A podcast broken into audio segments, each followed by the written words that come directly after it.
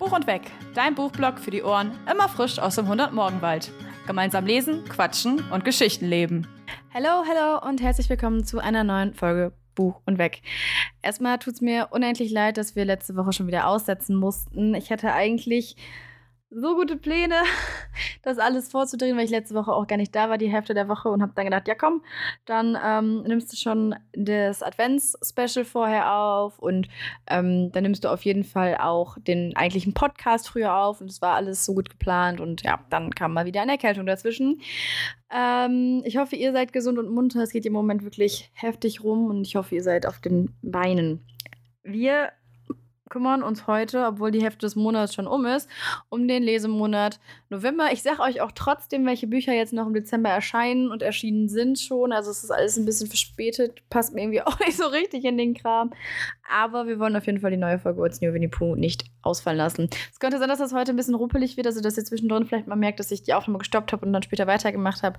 Ich backe nebenher und nutze halt gerade so die, ähm, die, die, die Zeit, die der Teig ruhen muss und der, der Teig im Ofen ist und so weiter und so fort, ähm, für etwas Sinnvolles. Ich bin schon fast ein bisschen stolz auf mich tatsächlich, dass ich etwas Produktives tue in der Zwischenzeit. Ja, ich habe tatsächlich für die Novemberbücher einfach vergessen, mir Notizen zu machen. Ich habe ja, als ich angefangen habe mit dem Podcast, habe ich eigentlich immer angefangen, mir Notizen zu machen, damit ich auch noch weiß, okay, was hat mir eigentlich wirklich gut gefallen, was hat mir nicht so gut gefallen. Und das habe ich diesmal nicht gemacht.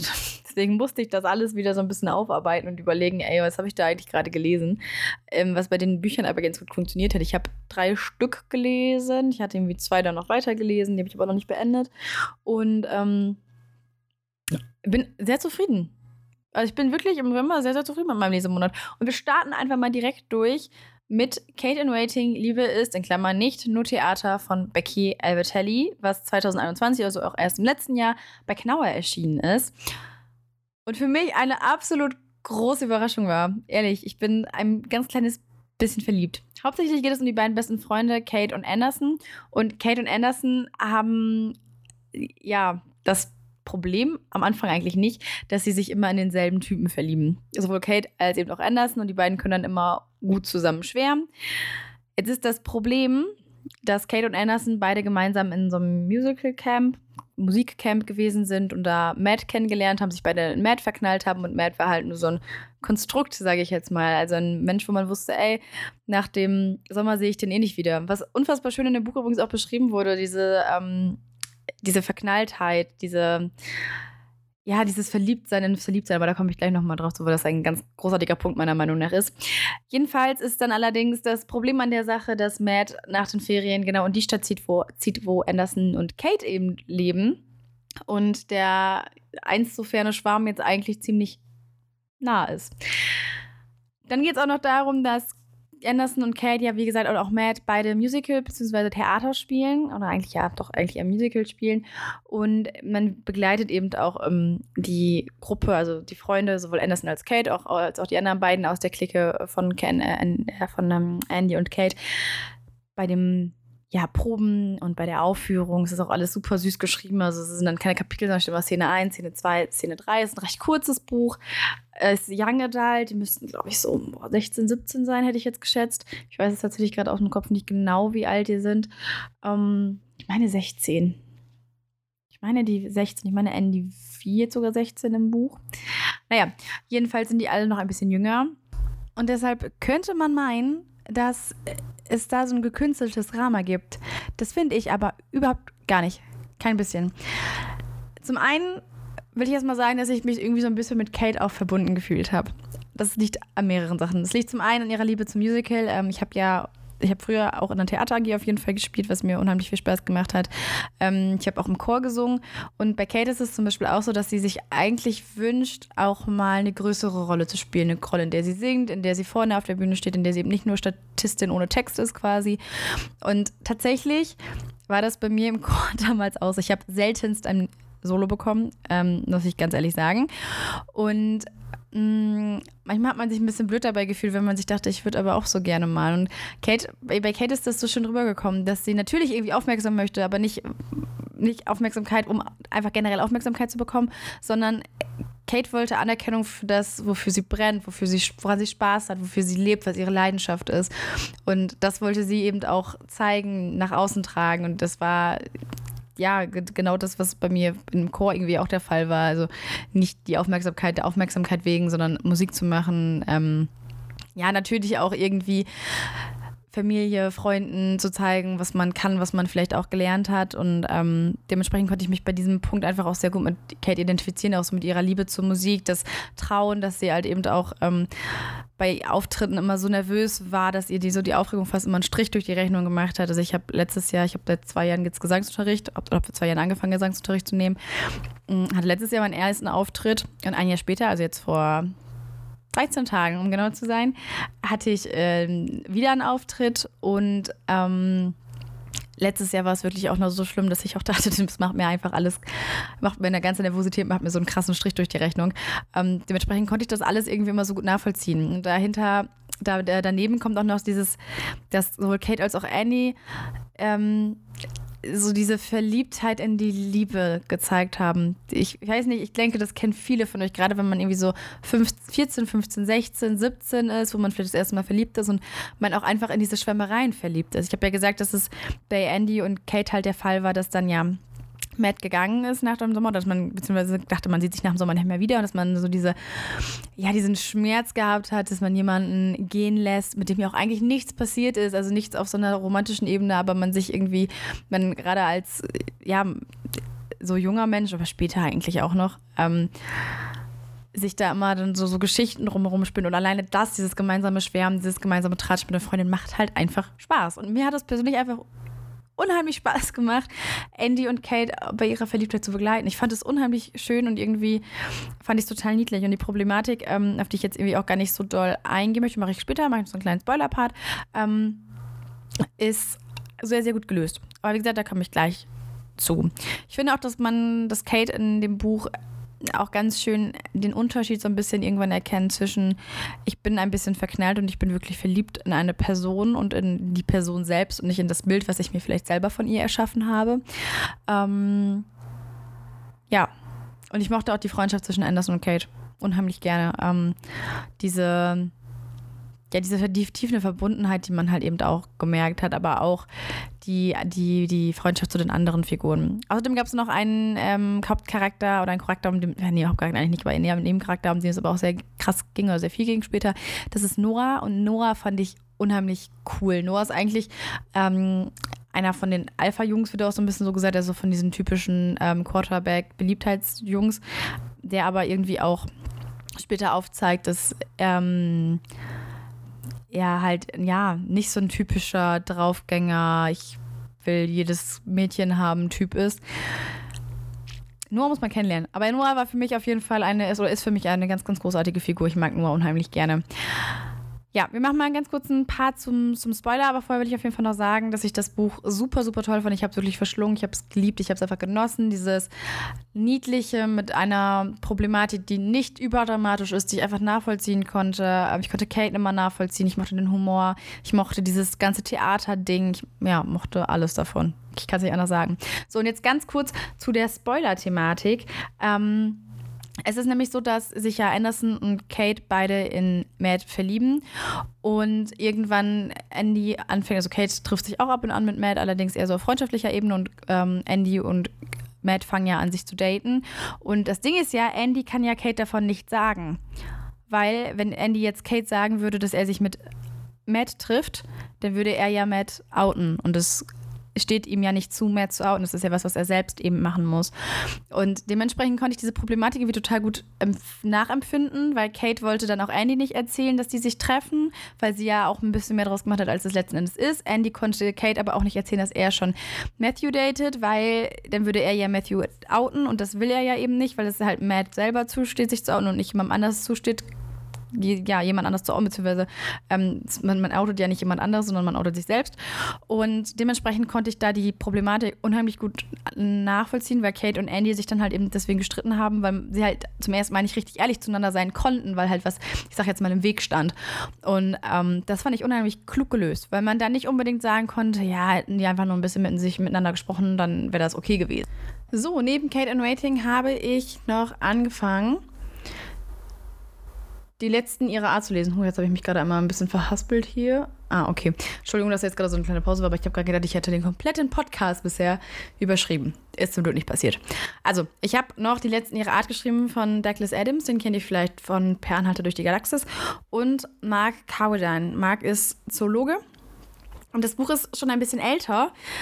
Äh, fast 30 Jahre alt tatsächlich. Es ist am 1.12.94 erschienen, also in der Erstauflage bei, weiß ich gar nicht, also jetzt ist es auf jeden Fall bei Heine.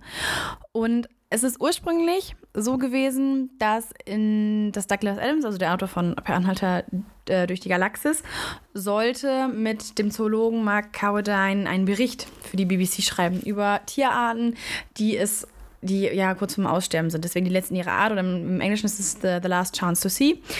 Und diesen Bericht für die BBC hat Douglas Adams dann nochmal verschriftlicht und hat das dann eben in, ich weiß nicht, ich glaube, es sind irgendwie so 280 Seiten oder so, so einem kleinen Taschenbüchlein ähm, nochmal festgehalten, hat da so ein bisschen seinen Reisebericht ja, ist schon so, eine, eher so ein Reisebericht niedergeschrieben, aber natürlich auch die Informationen zu den, eigenen, äh, zu den einzelnen ähm, Tieren.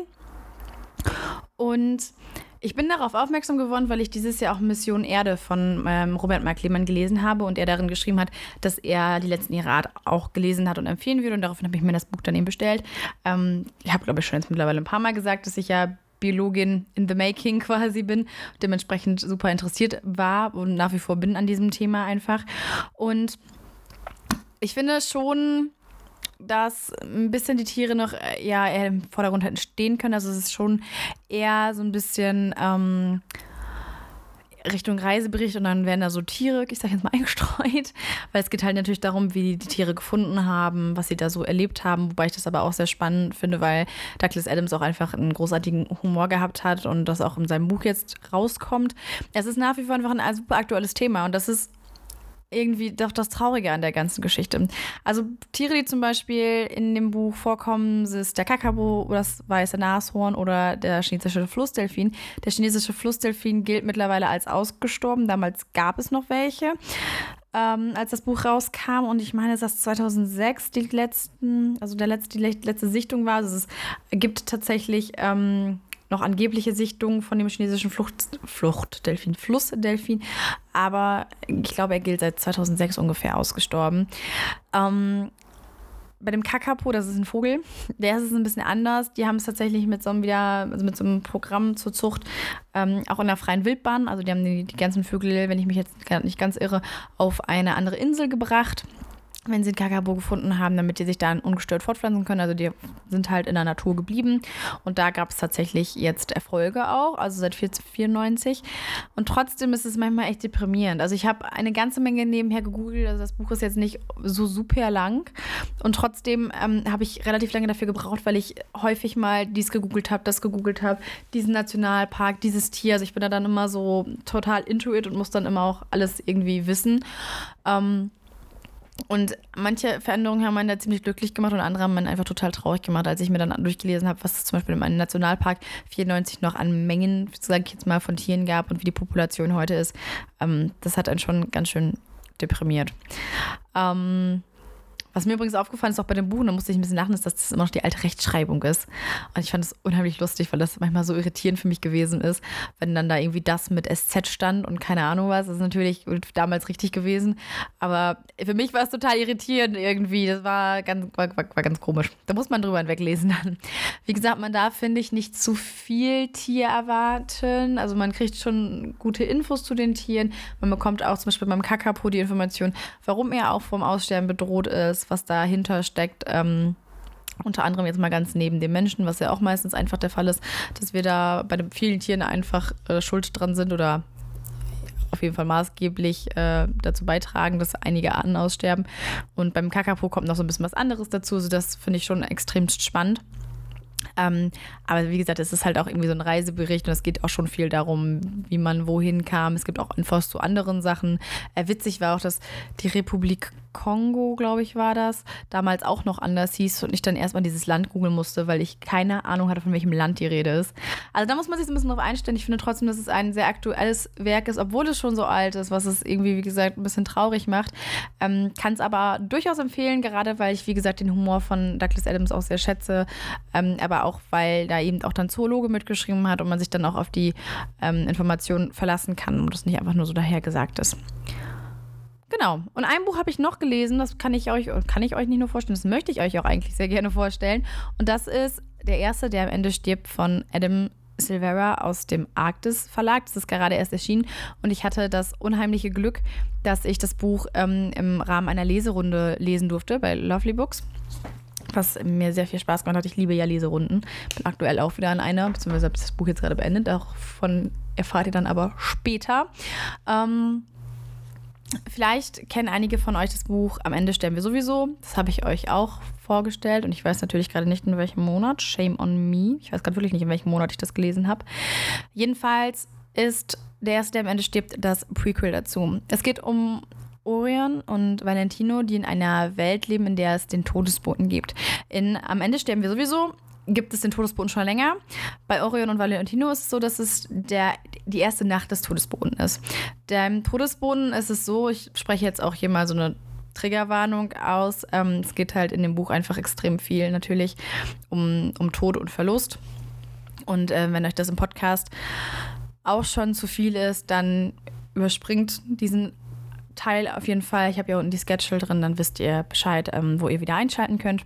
Das sage ich euch lieber jetzt, denn beim Todesboten ist es so, dass er euch morgens zwischen, ich glaube, 12 und 2 anruft, wenn das der Tag ist, an dem ihr sterben werdet.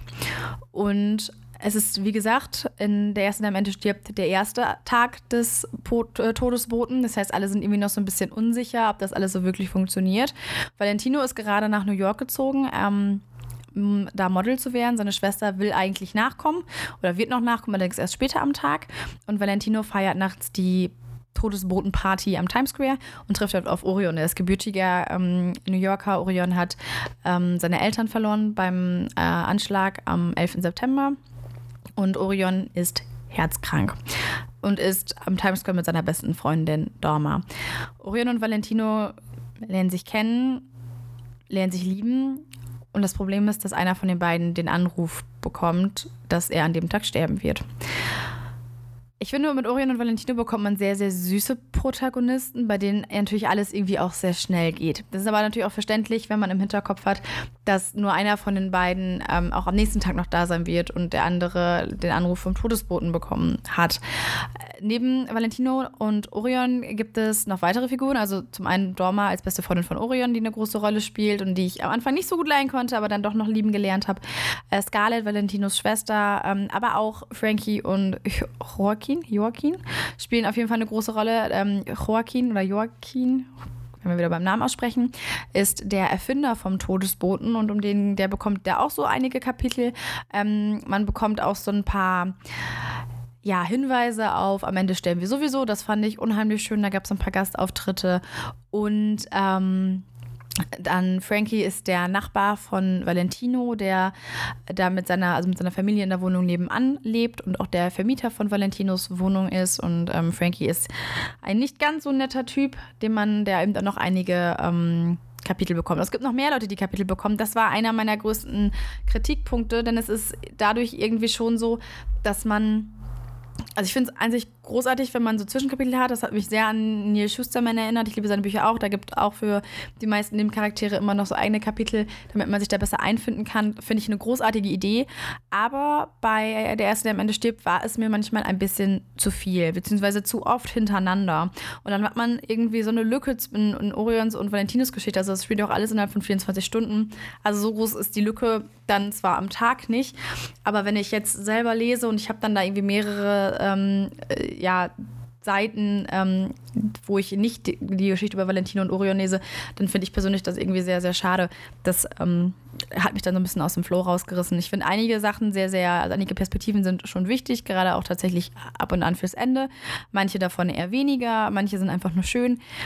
Aber sicherlich hat das manchmal so ein bisschen in die Länge gezogen und ähm, mir war das dann ein bisschen zu viel Pause bei Valentinus und Orions Geschichte. Ich finde so ein bisschen, dass es so vielleicht auch ein Ticken äh, am Ende stellen wir sowieso wieder erzählt. Es tut mir so ein bisschen weh, das tatsächlich zu sagen, aber Valentino und Orion haben mich schon ein bisschen an Rufus und Matteo erinnert, wobei ich fand, dass Rufus und Matteo ein bisschen mehr Charakter gehabt haben. Bei Orion und Valentino hat mir das ein bisschen gefehlt. Die hatten für mich ein bisschen tiefgründiger sein dürfen, auf jeden Fall. Ähm, ansonsten, wie gesagt, das ist äh, bei am Ende sterben wir sowieso, weiß man von Anfang an. Auf Englisch heißt es auch, ähm, they both die at the end. Boah, ich kann irgendwie keine Spucke, um Englisch zu sprechen. Also da weiß man von Anfang an, dass Rufus und Matteo sterben werden. Und bei ähm, der erste, der am Ende stirbt, ist es so, dass ja nur einer von den beiden stirbt. Also das ist schon der Unterschied. Ähm, aber ansonsten sind mir die Unterschiede manchmal, glaube ich, ein bisschen zu klein. Da hätte ich mir, glaube ich, ein bisschen mehr gewünscht. Ich finde das Ende von dem Buch gut gelungen. Ähm, schon so, dass man das erahnt hätte erahnen können, aber nicht hätte erahnen müssen. Und deswegen kommen jetzt nochmal zwei Spoiler-Parts. Ähm, ich mache das in zwei Spoiler-Parts, weil der eine relativ am Anfang kommt und der andere relativ am Ende. Das heißt, die kriegen dann von mir verschiedene Spoiler, gerade die ihr dann in der Sketchnote unten nachschauen könnt. Der erste Spoiler-Part ähm, ist, wie gesagt, relativ am Anfang. Ähm, da weiß man nämlich schon, dass Valentino derjenige ist, der den Anruf bekommt. Und Orion hat ja eine Herzkrankheit und Valentino entschließt, sich, ähm, sein Herz zu spenden an Orion. Und dann ist es erst so, dass Dorma auch möchte, dass Valentino die ganze Zeit im Krankenhaus bleibt und dass sie halt eben, ähm, ja, eigentlich. Ähm, Entschuldigung, dass sie eigentlich das bevorzugen würde, dass Valentino halt sich die ganze Zeit auf diese Operation eben einstellt. Und ich finde, grundsätzlich ist das eine tolle Idee. Ähm, aber das ist ja auch der erste Abend des, oder die erste Nacht des Todesboten und ich fand das dann manchmal ein bisschen zu viel, dass Valentino sich direkt entschließt, sein Herz zu spenden, obwohl er gar nicht weiß, ob er wirklich sterben muss. Denn man hat ja noch gar keine Studien zu dem Zeitpunkt und man hat ja auch gar keine Erfahrung mit dem Todesboten. Man hat vielleicht auch noch gar nicht, also viele Leute, das wird auch beschrieben, haben auch gar nicht das Vertrauen in den Todesboten. Und da dann direkt zu sagen, ja, ich am Ende des Abends äh, opfere ich mich dann selber, wo ich gar nicht weiß, ob ich hätte sterben müssen. Vor allem, weil dann im Verlauf des Buches dann ja auch klar wird, dass es einige ähm, Missverständnisse halt gab. Fand ich ein bisschen schwierig. Das hat sich am Ende aber Gott sei Dank gut aufgelöst. Und dann der etwas größere Spoiler-Part ähm, bezieht sich auf, was wollte ich denn jetzt spoilern?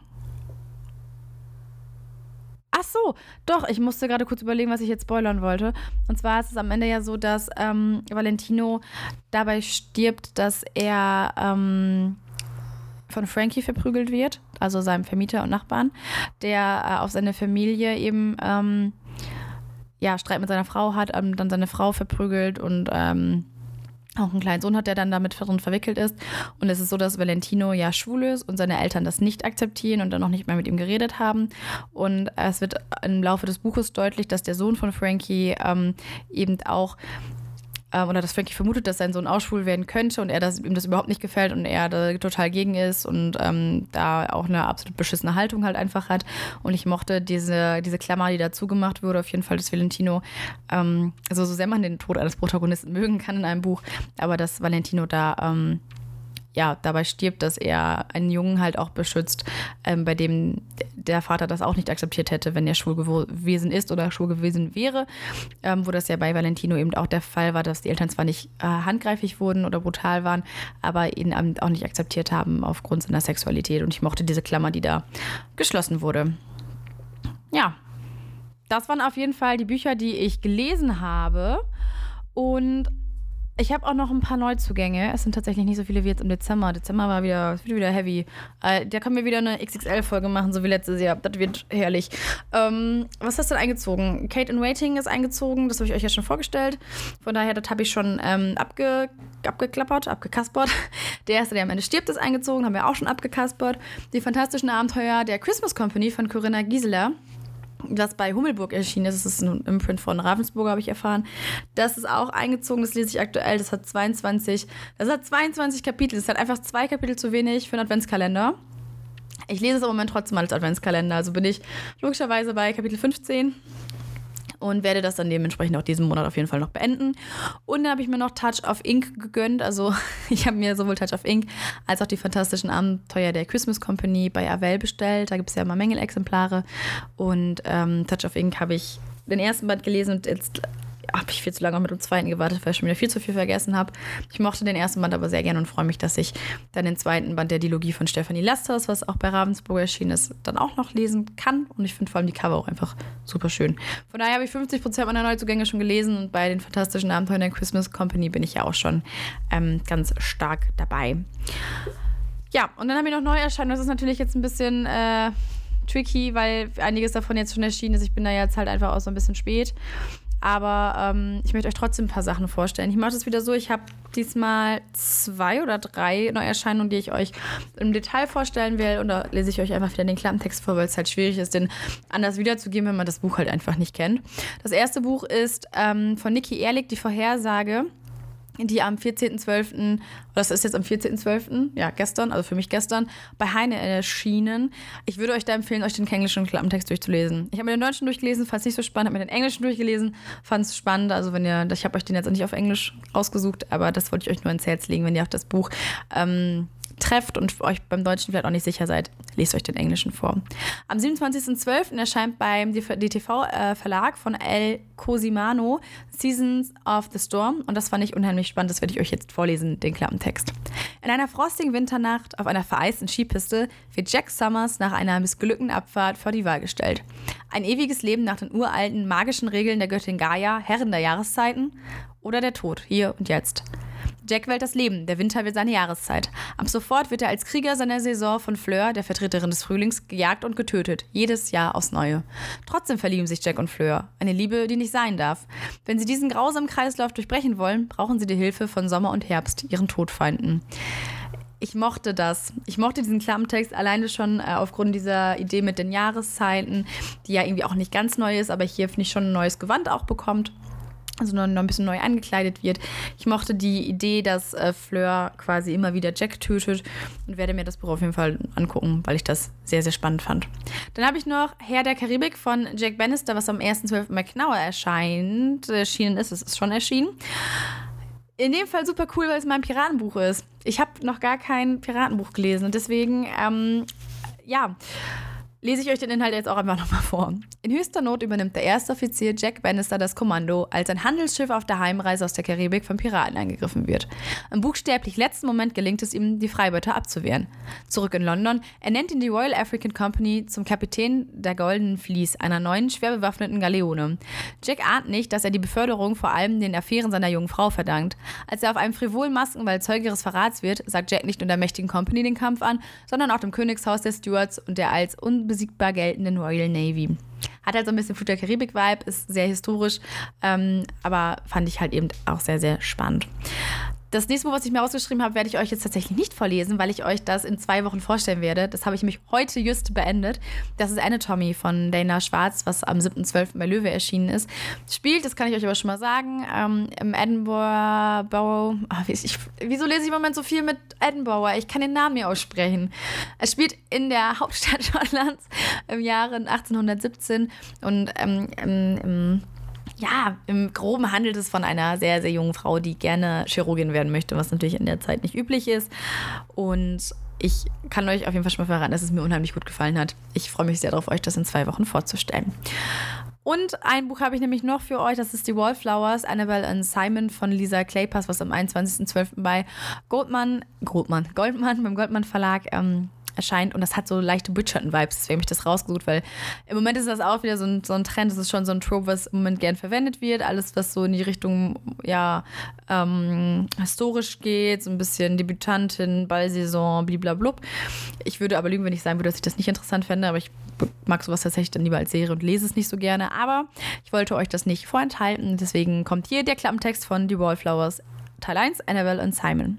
Annabelle Payton ist schön, stolz und klug, aber verarmt. Nur eine vorteilhafte Ehe kann sie und ihre Familie noch retten. Doch die adligen Junggesellen Londons meiden eine Lady ohne Vermögen. Einzig Simon Hunt, ein schwerreicher, ungehobelter, wenn auch äußerst attraktiver Geschäftsmann, hat ein Auge auf sie geworfen. Und er macht kein Geheimnis aus seinen unlautbaren Absichten. Als Annabelle auf einem Ball drei weitere Mauerblümchen, Lillian, Daisy und Evie, kennenlernt, scheint sich ihr Schicksal zu wenden. Die vier jungen Frauen beschließen, einander bei der Suche nach vermögenden Ehemännern zu helfen.